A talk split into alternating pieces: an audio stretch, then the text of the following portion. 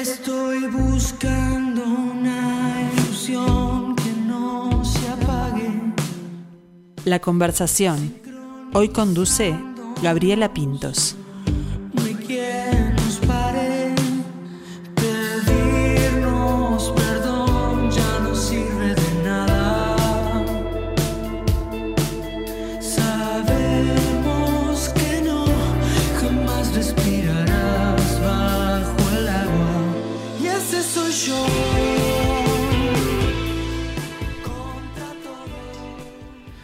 Estoy al filo de la resignación. Debe ser el hábito de esperar que algo quiebre el unísono.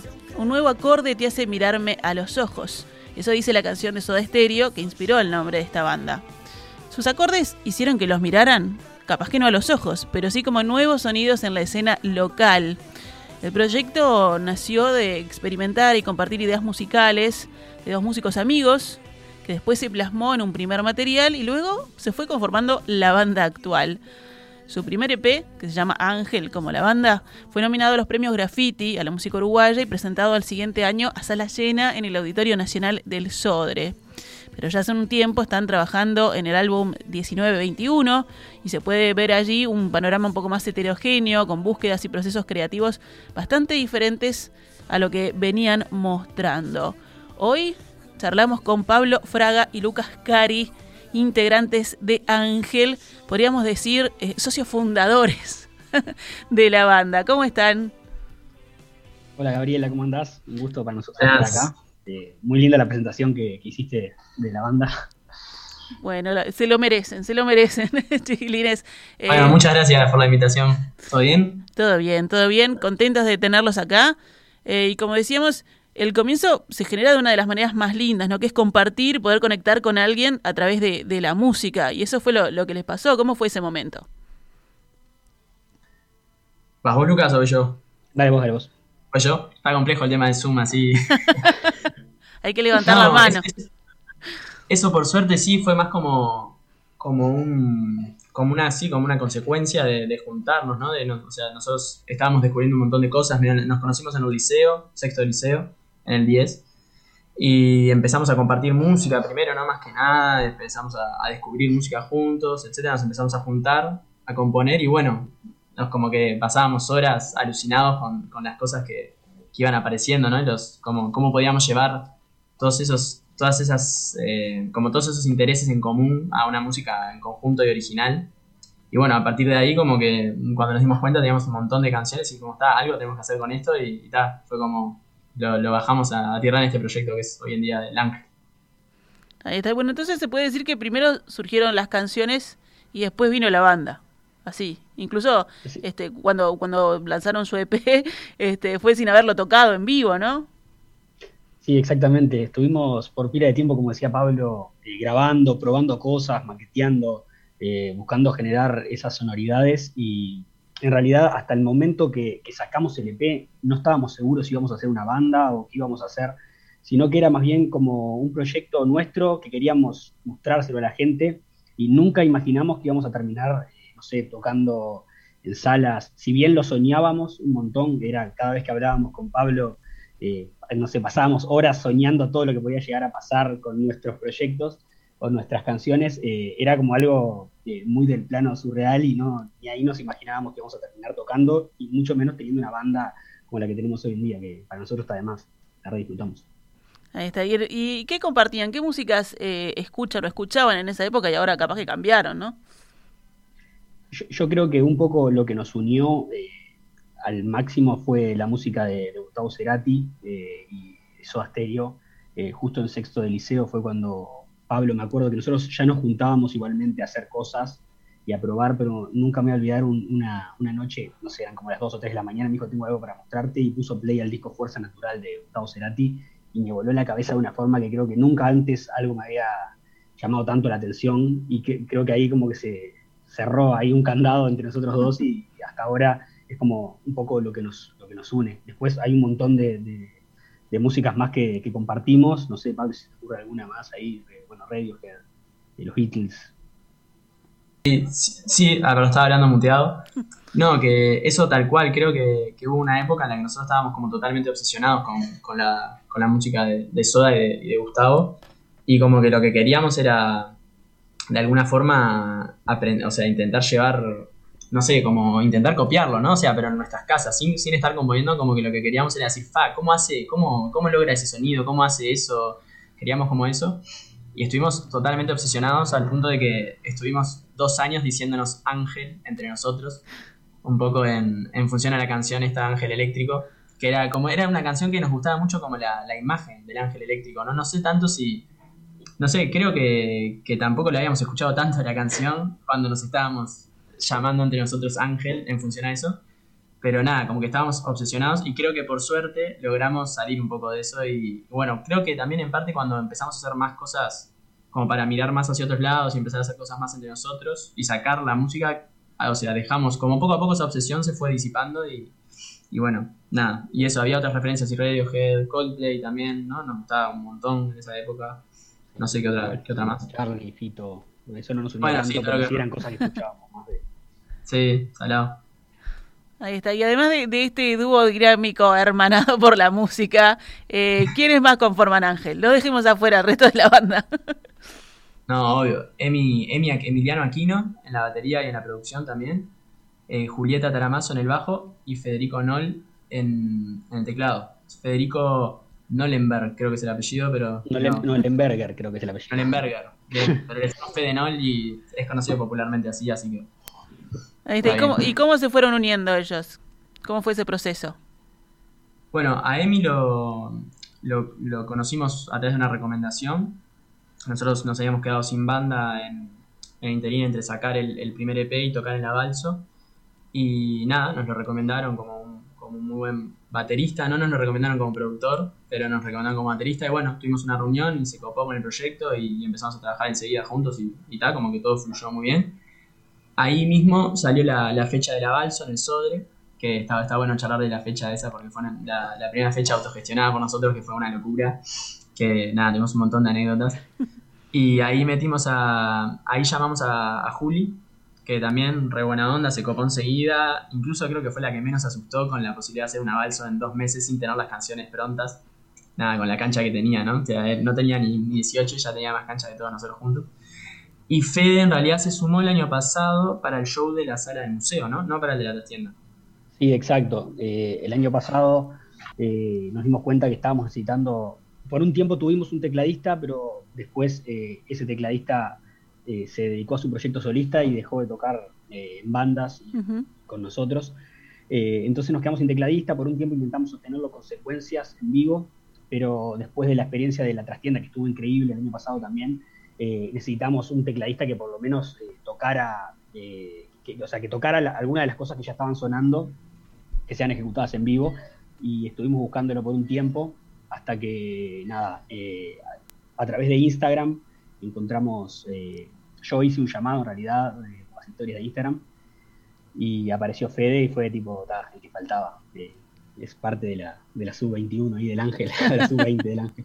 Ahí se Sí, formó el un equipo. poco esa, esa búsqueda de- del tecladista fue, creo que acompañó un poco la madurez de la que hablábamos al principio, de como que en un momento con Lucas queríamos hacer todo nosotros, ¿no? Estábamos como totalmente obsesionados y, queríamos estar en cada detalle y trabajar cada cosa, entonces las producciones nos implicaban a nosotros armar la batería, armar el bajo, armar los sintetizadores, los teclados, tocarlos nosotros. Y como que poco a poco logramos ir soltando eso y entendiendo que, que necesitábamos otras personas que pudieran nutrir el, el proyecto, abrirnos un poco de alguna forma. Y bueno, creo que Fede entró como en esa en ese momento, en esa búsqueda, ¿no? Como de alguien que lograra encargarse de eso de, de como una forma mucho más específica que nosotros y, bueno, nada, o sea, es un crack y está, estuvo buenísimo. Ahí está. Decir adiós es crecer. O sea, se pusieron, pudieron liberarse también de esas, de, de- de esas tareas y me imagino que disfrutar de, de otras o este, poner este, más atención en otras, ¿no? porque cuando uno abarca todo, a veces se, se complica, pierde un poco la visión de lo que está haciendo. Exactamente, sí, fue parte como de, eso, de eso que decía Pablo, de la maduración de- del proyecto, eh, lograr también delegar un montón de, cosas que, eso, el- en el show de la, de la Balsa hicimos todo, o sea, el, mismo día que estábamos ahí por tocar, yo estaba firmando papeles, Pablo estaba yendo a Ninau a firmar cosas, era tipo una locura, entonces al punto de que cuando llegamos a la sala y entró, eh, llegó el stage que habíamos contratado, nos daba como cosa verlo cargar cosas y armar, armar el escenario. Decíamos, vos, no, te ayudamos, te ayudamos. Tenemos que hacerlo nosotros. Claro, entonces está, fue también, es eso, es un poco madurar y darse cuenta que cuando el proyecto eh, empieza a abarcar un montón, también pasa a ser una responsabilidad también para nosotros cuando vamos a tocar, eh, ya no es lo mismo que cuando estábamos tocando antes. Eh, entonces, bueno, el, el, equipo se fue, se fue agrandando un montón, y ahora somos un montón. Bueno, cuéntenme más de esa, de esa Hugo Balso, que obviamente fue un hito en, en, en la historia de la banda, ¿no? Una, una locura, un desafío, pero que, que fuera la prueba de fuego ahí.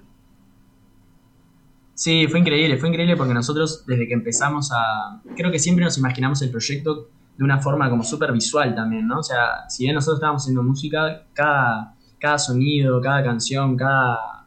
Todo era muy ambiental para nosotros y todo lo proyectábamos en función a, a shows, ¿no? A imágenes del vivo, como a las luces, a efectos, a pantallas, etc. Entonces siempre proyectábamos, pa, qué bueno que estaría presentar el EP en, en un teatro, ¿no? Con un show así increíble.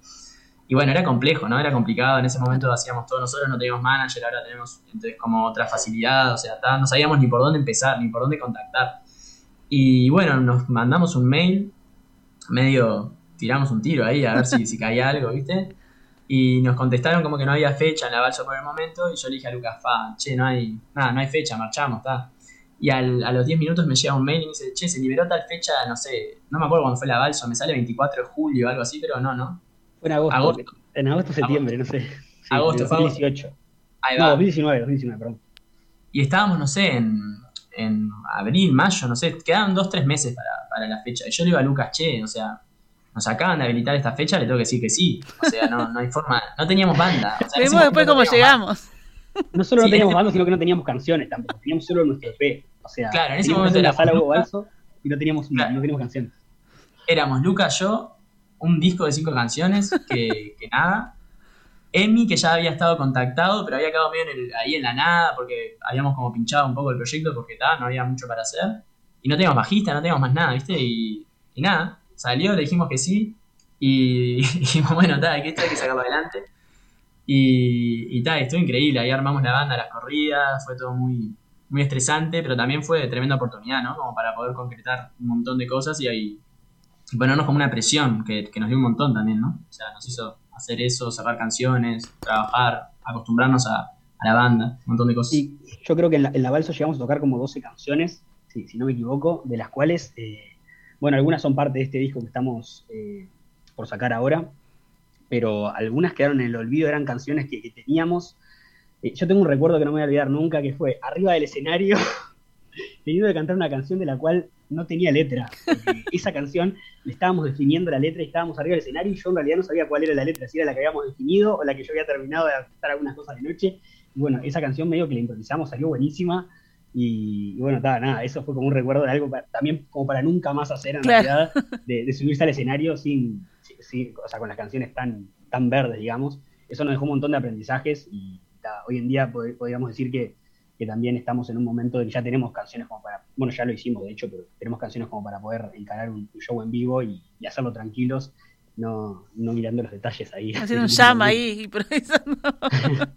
no, aparte es paradójico porque realmente somos una banda que, que no nos hemos identificado mucho todavía con la improvisación en vivo y demás, ¿no? Como que siempre tuvimos una forma de trabajo como muy metódica y muy, muy exacta, ¿no? Decir, ta, no, yo tengo que estar tocando esto en este preciso momento y vos eso y la secuencia tiene que disparar eso y como que todo tiene que ser eh, muy perfecto, pero lo que para nosotros es perfecto, ¿no? Como una cosa de exactitud así.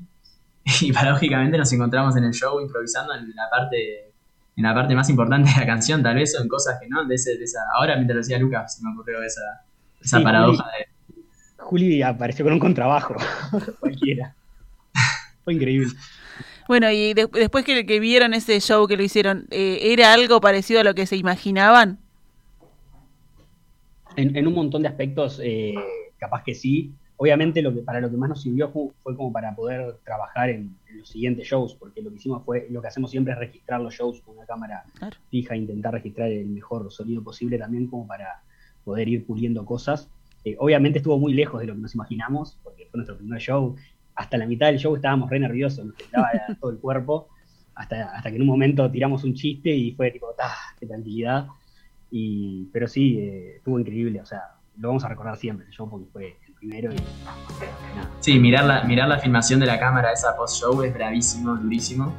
es muy cruel. Pero es, es- es un mal necesario que, que nada, creo que nos ha hecho crecer mucho también en, en los... Siempre hablamos que no tenemos tampoco muchas oportunidades, ¿no? De, uno como músico no tiene muchas oportunidades de tocar en salas como las que a veces nosotros aspiramos a- para dar el show que queremos dar. Entonces como que cada show es, es como un entrenamiento, ¿no? No es que vos te puedes preparar un mes en el mismo en esas condiciones, sino que después vas una vez cada seis meses y te enfrentas a, a, a un show real. Entonces nada, esa instancia después de juntarnos, mirarlo, decir, pa, tenemos que mejorar esto, aquello, es fundamental. desordenar placar y buscar de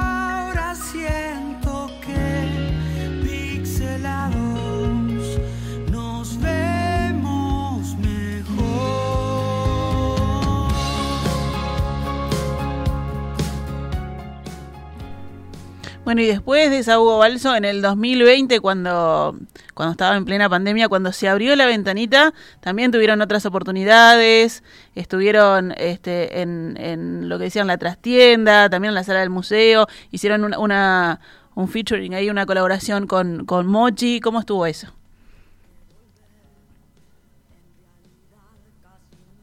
No, eso estuvo buenísimo también. La, con la trastienda nos pasó un poco algo parecido a, a la Balso de alguna forma, que era que no estábamos tan preparados para ese show tampoco. Y, y bueno, eso surgió como la, la oportunidad, no tocamos hace pila, era uno de los primeros shows post pandemia, creo que tocaron los buenos muchachos y después tocamos nosotros. Y, y nada, no sabíamos muy bien qué iba a pasar, no sabíamos cuánta gente nos iba a ir a ver, era otro tipo de show, otras características, las entradas eran caras para lo que nosotros estábamos acostumbrados, eh, pocos lugares en una sala cara de alquilar también. Claro. Eh, nada, era, era como un, desafío para nosotros en, ese sentido. Y, y también con las canciones, o sea, no, no llegábamos con los repertorios, todavía no teníamos el, segundo, el primer disco, o sea, el segundo material desarrollado como ahora sí. Y, y bueno, tuvimos que cerrar canciones para, para, o sea, seleccionar canciones, trabajarlas pensando en la fecha, etcétera. Y bueno, la verdad que es- estuvo, estuvo buenísimo, fue increíble. Y valió la pena de nuevo, ¿no? Como el, el show, el show pre- bajo presión. Sí, también valió un montón la pena como para poder ver la, como de alguna forma la, la realidad. O sea, la- nosotros veíamos que había pila de personas que nos estaban escuchando y que nos escribían por las redes y teníamos un poco la, la duda de qué pasará si tocamos en vivo, irá alguien a vernos, porque también no, no teníamos la experiencia. eh, la verdad es que en- el año pasado creció mucho como la, cantidad de gente que, que escucha al ángel y que se vincula sobre todo como una forma bastante orgánica, como nos escribe y que vemos que comparte historias escuchándolo. Eso queríamos ver, tipo, ir a alguien a vernos. Y, y tal, y la verdad que cuando estábamos ahí, subimos al escenario y vimos toda la gente, era tipo, pa, qué locura, no tiene sentido esto. Eh, y bueno, fue también un montón, eh, nos dio un, como confianza también para seguir haciendo cosas y decir, oh, está, eh, al final no somos solo nosotros los que conectamos con nuestra música, sino hay, hay pila de gente que le llega. Y bueno, también de cierta forma hay que seguir haciendo cosas, no solo porque nos gusta a nosotros, sino también como para seguir nutriendo la, la música de acá. Ahí está. Y eso que decías de mucha gente que conectaba tiene que ver también con el uso de, de las redes, ¿no? De toques en Instagram o en YouTube, de, de esa movida que también se dio en estas condiciones tan especiales que había que conectar con el público de alguna manera y bueno, la, la virtualidad sirvió y también para, para llegar a gente que capaz que con un toque no iba a ir a ver a Ángel, bueno, los conoció previo en las redes. Sí, exactamente. Cuando empieza la pandemia y yo empecé a hacer vivos por Instagram y eso, eh, eh, en realidad lo que nos pasó fue que nos quedó trancado el disco y tuvimos que buscar alternativas para, para seguir haciendo las cosas. Eh, yo de alguna forma empecé a hacer algunos videos por Instagram, algunos lo hacíamos compartidos con la banda, otros lo hacía yo solo que tocaba los temas, y ahí se empezó a generar de cierta forma una comunidad de gente que nos escuchaba y que, y, ta, y, eso se terminó traduciendo en, en la realidad, digamos, y ta, fue increíble. Y bueno, este, este trabajo 1921 lo están, lo estoy diciendo bien, ¿no? Es 1921, así se llama. Bien. Sí, excelente. Eh, lo están trabajando de otra forma, totalmente distinta al primer EP. Sería problemático que haya una confusión de 1921. algo de Claro, por eso. Pero está separadito, está bien claro, me entró ahora la duda. Eh, ¿y cuál, cuál fue la pregunta? Disculpame. No, que ahora que están trabajando este, este nuevo, este nuevo este disco de manera distinta, ¿no? Y ya hemos con- conocido algunos adelantos también de las, de las canciones. Sí, os- eh, lo estamos terminando ahora, es un proceso que empezamos hace un montón. Por ejemplo, en, en La Balso, decía Lucas, tocamos canciones que terminaron entrando en el disco, incluso canciones que pasaron por un proceso eh, que ahora serían irreconocibles, ¿no? O sea, hay una canción que vamos a sacar ahora a finales de julio, que es la última canción del disco, la tocamos en La Balso con otra melodía, otra letra, otro estribillo, cambió radicalmente y, bueno, eso, eso a nosotros nos tiene muy contentos, por un lado, por, por la parte de, como que nada, trabajamos las canciones como de un lugar súper esforzado y como buscando que la canción quede lo mejor para nosotros. Y, y nada, creemos que lo logramos y estamos como muy, muy conformes con el resultado. Bueno, Chiquilines hizo- hizo una promesa que 12.59 los liberaba, este, así que voy a, voy a cumplir, pero haciéndoles la invitación, este, porque quedó mucho para charlar, sobre todo de este, de este nuevo material. Este, nos vamos a ir escuchando mucho más, que es lo que están presentando, y ya veo que se vienen más, este, más títulos próximamente, ¿no? Exacto. Bueno, sí. muchísimas gracias. Muchas gracias por la invitación, estuvo buenísima la nota. Eh, perdón que, que nos tenemos que ir ahora medio apurados, eh, pero bueno, nada, estuvo de más la nota y el, el disco final, si todo sale bien, sale el 6 de agosto, así que bueno, ese día va- vamos a estar eh, compartiéndolo con toda la gente. Buenísimo, después lo vamos a tener por acá con presencialidad y todo, compartiendo, compartiendo el disco y algunos toques que se vengan también. Un gustazo. Bien, muchísimas gracias, igualmente. Chao, chao. Un abrazo.